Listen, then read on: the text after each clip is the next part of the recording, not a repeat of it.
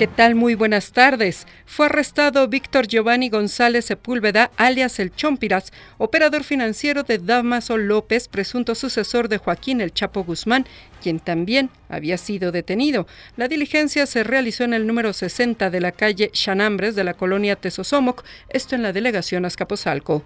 El primer trimestre del año fue el más violento desde el 2011, alerta el Observatorio Nacional Ciudadano. Señala que un 40% de los estados registran crisis en materia de seguridad.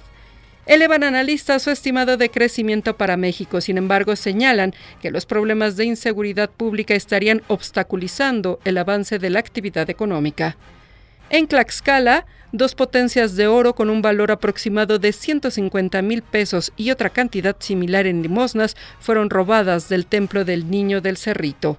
Determina la Secretaría de Educación en Jalisco suspender las actividades en planteles de educación básica debido a la emergencia atmosférica por el incendio en Pinar de la Venta.